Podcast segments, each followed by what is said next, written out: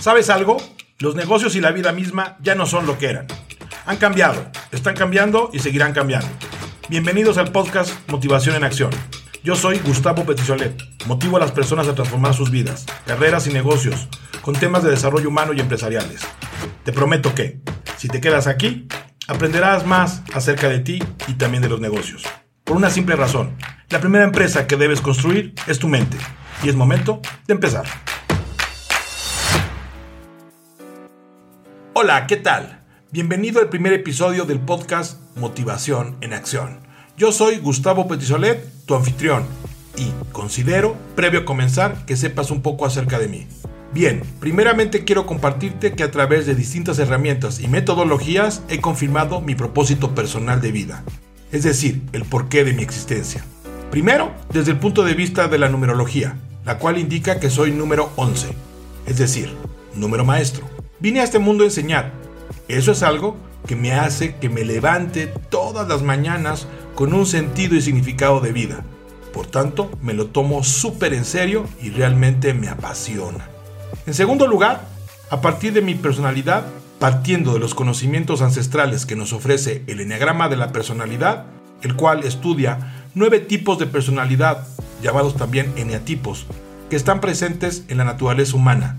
Soy eneatipo número 1, conocido por uno de sus tantos nombres como el idealista. Esa característica de mi personalidad me lleva a implicarme con las causas humanas, con la intención de mejorar lo que está a mi alrededor, para que el mundo sea un mejor lugar donde vivir. En tercer y último lugar, a través de lo que se conoce como la metodología de diseño humano, la cual señala que hay cuatro tipos. Generador es uno de ellos, quienes son los constructores del mundo. Proyector, los guías del mundo. Manifestador, los iniciadores del mundo. Y reflector, los observadores del mundo. En mi caso particular, soy generador. ¿Qué quiere decir todo esto? Los generadores representamos la fuerza impulsora de la vida del mundo. Somos los constructores y la mano de obra para la mayoría de los grandes proyectos que se inician.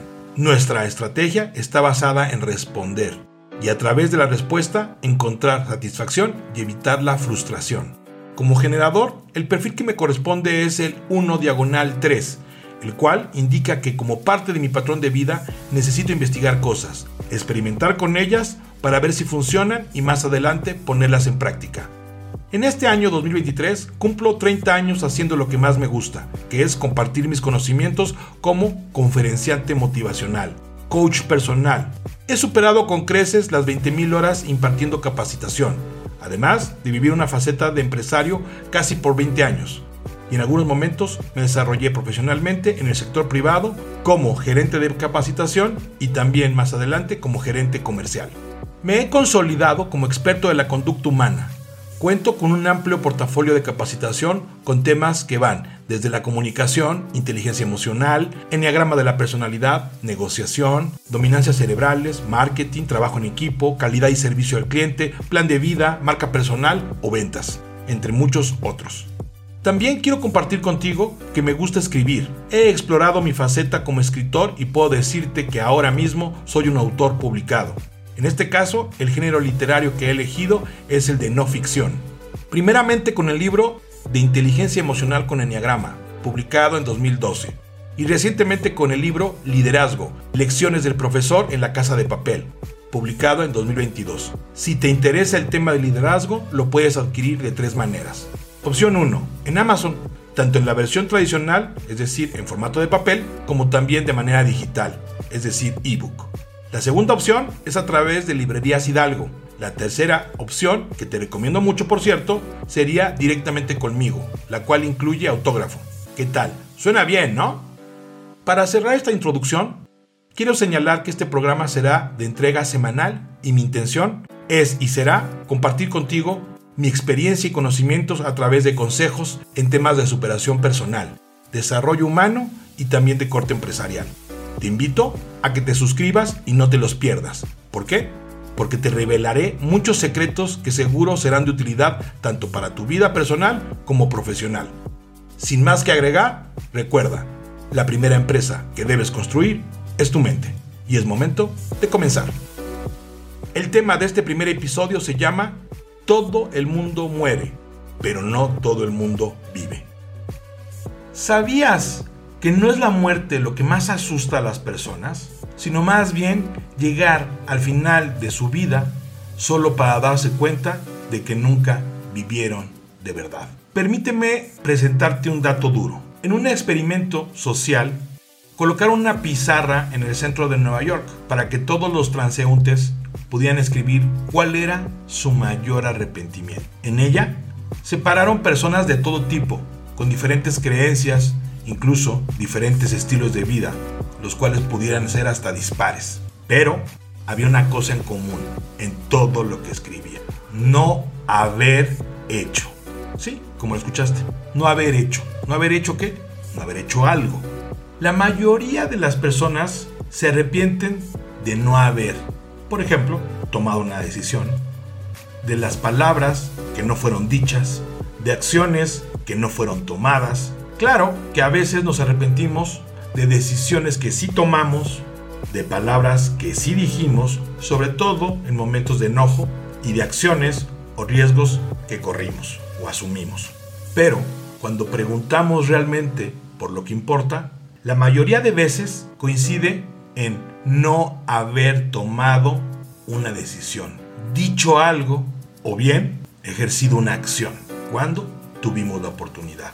De acuerdo con otro estudio realizado por la experta en cuidados paliativos de nombre Brownie Ware, quien preguntaba a las personas que se encontraban en su lecho de muerte, les preguntaba de qué se arrepentían de lo que habían vivido en su vida. A partir de esto, empezó a reunir las respuestas que iban dando los pacientes y más adelante publicó un libro titulado Confesiones honestas y francas de personas en sus lechos de muerte. En él se detallaban las confesiones de los pacientes y según la autora, es más común arrepentirte de algo que no hicimos respecto de algo que sí hicimos. ¿Sabes algo? Es realmente triste llegar a la tumba pensando, ojalá hubiera hecho esto, ojalá hubiera hecho aquello, ojalá. Todo esto tiene que ver con arrepentirnos de algo que no hicimos. ¿Sabes algo más? Es realmente triste llegar a la tumba pensando, ojalá lo hubiera hecho. Incluso mi propia madre me decía, ¿sabes qué, Gustavo? El hubiera es el verbo minus cuan pendejo de nunca será. Sí, así tal cual. Así de folclórica mi madre. Eso me quedó muy claro desde mi infancia y entonces a partir de ello trato de hacer que las cosas sucedan y por lo tanto es difícil que yo me queje por el si hubiera hecho, si hubiera dicho, si hubiera tomado tal acción. Bien, regresando con la investigación de Brownie Ware, el principal arrepentimiento de mucha gente es ojalá hubiera tenido el coraje de hacer lo que realmente quería hacer y no lo que los otros esperaban que yo hiciera. Otro arrepentimiento común es ojalá no hubiera trabajado tanto, porque eso, en los pacientes que estaban próximos a encontrarse con su creador, decían que les había hecho perder el equilibrio de su vida y como resultado de ello habían perdido muchas cosas valiosas de su vida. Siguiendo este hilo de ideas, eh, Brownie lo que se dio cuenta es que existía otro arrepentimiento frecuente entre los moribundos. Este era que hubieran deseado tener el coraje de expresar sus sentimientos. Y eso normalmente se aplica tanto en los sentimientos positivos como en los negativos. Otros muchos lo que decían era, ojalá hubiera tenido el coraje de hablar y decir que no me gustaban esas cosas. O en otro orden de ideas, que hubieran tenido el coraje de hablar con personas, amigos, familiares y decirles lo que realmente sentían por ellas. Siguiendo esa estructura de arrepentimientos, también era muy habitual arrepentirse de no haber vuelto a tener contacto con viejos amigos, viejas amistades. Mucha gente decía que le hubiera gustado volver a ver a alguien para recordar momentos de su vida, experiencias, anécdotas, pero no había hecho el, menor esfuerzo para encontrarle. Otro que también es muy usual era que hubieran deseado ser más felices. Algo que llama la atención es que todos estos lamentos de los moribundos son de cosas que no hicieron. La gente no parece arrepentirse de algo que sí hizo. Y eso tendría una explicación bastante simple. Todo lo que hacemos en nuestra vida, ya sea esto bueno o malo, nos ayuda a aprender algo. Nos llevamos una lección. Por eso es más común arrepentirse de algo que no hicimos, de las veces que no nos arriesgamos y de los sueños que no perseguimos. Por ello te invito a reflexionar. La vida está pasando hoy, ahora mismo, en este preciso momento que me escuchas y el mejor momento de vivirla es precisamente ahora. Yo te pregunto, ¿serán tus últimas palabras, ojalá lo hubiera hecho? ¡Hey! Tú que me estás escuchando, despierta. ¿Por qué existes? Te recuerdo que la vida no solo es trabajar, esperar el fin de semana para tirarte en tu sillón a ver un maratón de Netflix o pagar la renta, incluso la hipoteca de tu casa. Ciertamente no soy un sabio, pero de acuerdo a mi experiencia tengo algo muy claro hoy en día. Cada uno de nosotros tiene un don, ciertos talentos, algo que nos distingue y nos hace especial, único e irrepetible. En México, José María Morelos y Pavón, conocido también como el siervo de la nación, nunca tuvo un sueño. Más bien, era el sueño el que le tenía atrapado a él. Ese sueño se convirtió en su ideal, mismo que se vio manifestado en un documento redactado en 23 puntos esenciales conocidos como los sentimientos de la nación. Quiero que estemos de acuerdo con esto. La gente no elige sueños. En todo caso, son los sueños quienes los eligen a ellos. Ahora mismo te pregunto, ¿eres capaz de tomar el sueño que te eligió o vas a permitir que se te escape? Hace tiempo, platicando con un piloto, aprendí un poco acerca de los aviones. Sobre todo algo que en verdad fue muy sorprendente para mí. Él me dijo que una gran mayoría de pasajeros, cuando están arribando al avión, piensan que volar puede ser muy arriesgado. En ese orden de ideas también me comentó que es mucho más peligroso cuando el avión está en tierra. Eso no lo podía creer y le pregunté, pero ¿por qué pasa eso? Él pacientemente me dijo que en tierra los aviones empiezan a oxidarse, a presentar fallas y sobre todo a deteriorarse mucho más rápido que cuando están en el cielo. Todavía al día de hoy pienso en que todo eso tiene sentido. Los aviones fueron diseñados para volar y regresando con las personas, nosotros fuimos creados para vivir los sueños que llevamos muy dentro. Así que, si lo vemos en retrospectiva, el mayor error es vivir en la Tierra sin nunca llegar a despegar, sin volar, sin perseguir nuestros propios sueños. Hace algunos años tuve la oportunidad de sostener también una plática con un buen amigo, Armando García puedo decirte que ha sido una de las más enriquecedoras y reveladoras de mi vida. Él me decía que casi todas las personas tenemos miedo de perder nuestras posesiones materiales. A lo cual yo le dije en ese momento, claro, no me imagino regresar a mi casa o a mi centro de copiado y encontrarme que me robaron todo. Por ejemplo, en el centro de copiado, mis equipos, las computadoras, todas las herramientas con las que trabajamos todos los días y ofrecemos nuestros servicios. Es decir, que se llevaran todo. Él me miraba fijamente y con una sonrisa, un poco de complicidad, me dijo algo que no se me ha olvidado al día de hoy. ¿Sabes? Quizás tengas razón, en parte. Casi todos tenemos miedo que un día, o un mal día, entre un ladrón y nos robe todas nuestras posesiones. Pero quiero decirte algo.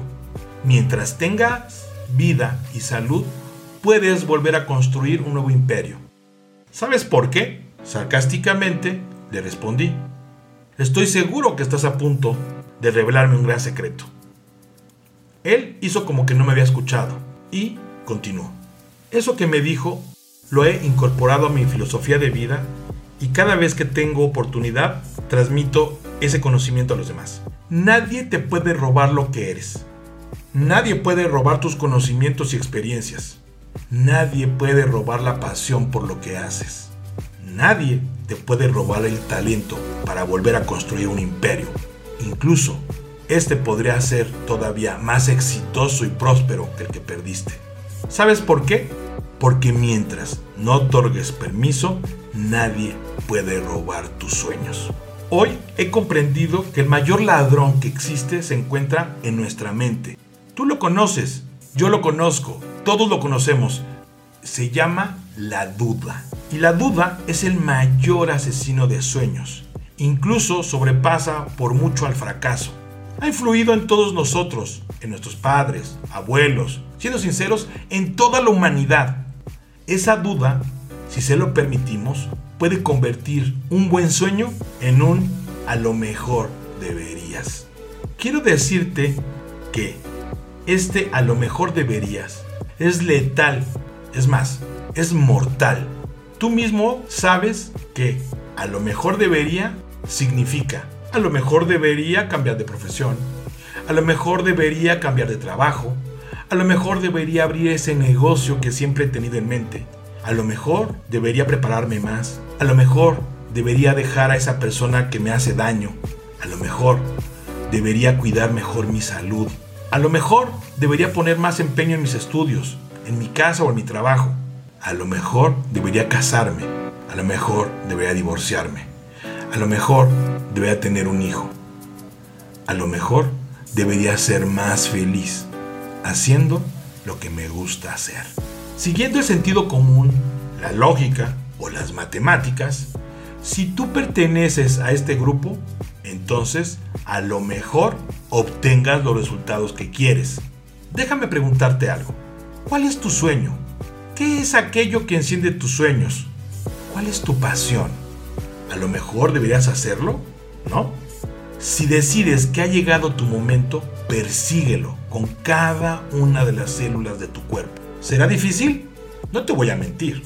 Seguramente sí. Si las cosas fueran fáciles, cualquiera las haría. Te quiero decir que en esta vida no deberíamos tomar atajos o hacer trampas. Te puedes tropezar mil veces, inclusive caer. Nadie dice que no, pero te pregunto, ¿quién va a llevar esa cuenta? ¿Quién va a conocer el número de caídas, de tropezones? Revisemos tres ejemplos de personajes conocidos.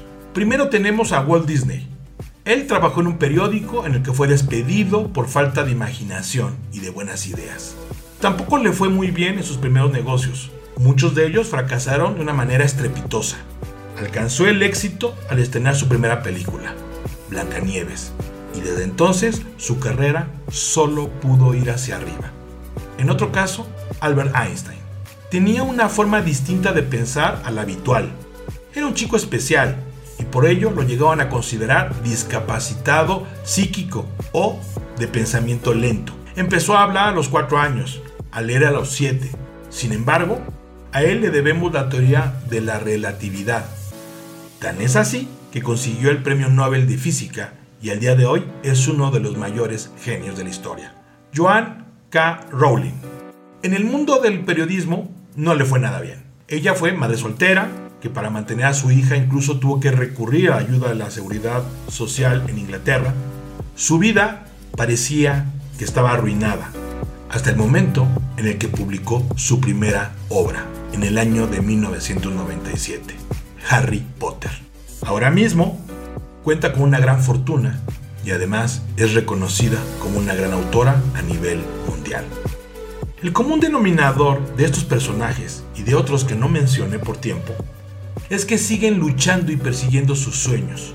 Las pruebas y los fracasos son requisitos para alcanzar la grandeza. Y solo son un puñado de personas que escapan de esta categoría. Te pregunto una vez más, ¿qué prefieres? ¿El dolor que puede producir la búsqueda del éxito o el dolor de encontrarte arrepentido hoy mismo o incluso un poco más adelante al final de tu vida? Te voy a dar un consejo no solicitado por tu parte.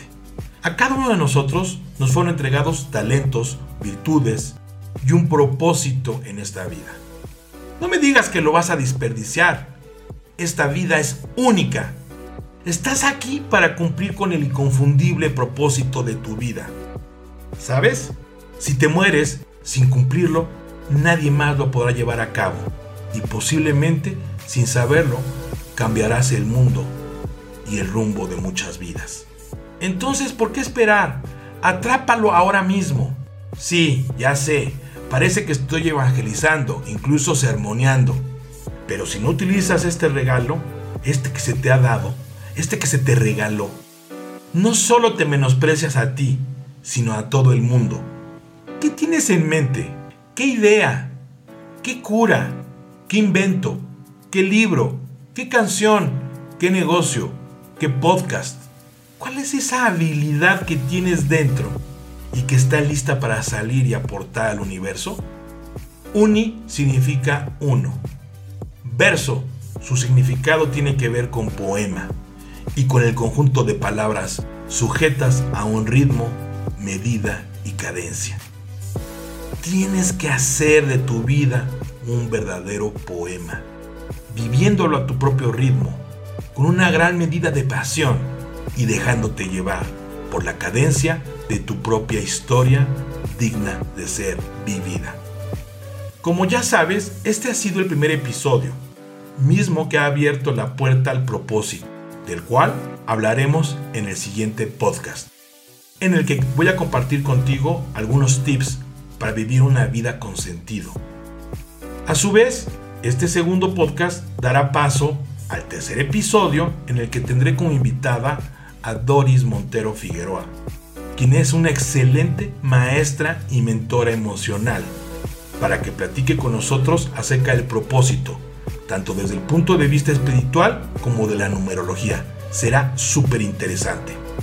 Bien, quiero hacerte saber que como parte de la dinámica de este programa, estaré haciendo podcast en solitario, así como este, pero también haré algunos podcasts especiales con diferentes invitados en el que conversaré, incluso entrevistaré a empresarios, a emprendedores y a todas aquellas personas que quieran compartir sus historias, historias interesantes. Por tanto, te invito a que me escribas si estás interesada o interesado de conversar conmigo para compartir tus ideas y experiencias en este, tu podcast. Como lo ves, no te lo vas a poder perder. Pero sabes bien que todo tiene un principio y un final. Por hoy ha sido todo. Gracias por escucharme. Pues bien, hemos llegado al final. Me despido de ti, no sin antes agradecer el tiempo que invertiste en escuchar este episodio. Quiero que sepas que me gustaría conocer tus comentarios y saber si tienes dudas sobre el tema. Aquí estoy para ayudarte en lo que haga falta. Para ello, puedes ponerte en contacto conmigo vía WhatsApp 443-254-2106 y el código de México es el 52. No olvides suscribirte a este podcast, recomendarlo y compartirlo con tus amigos. Recuerda, la primera empresa que debes construir es tu mente. Nos escuchamos en el próximo episodio.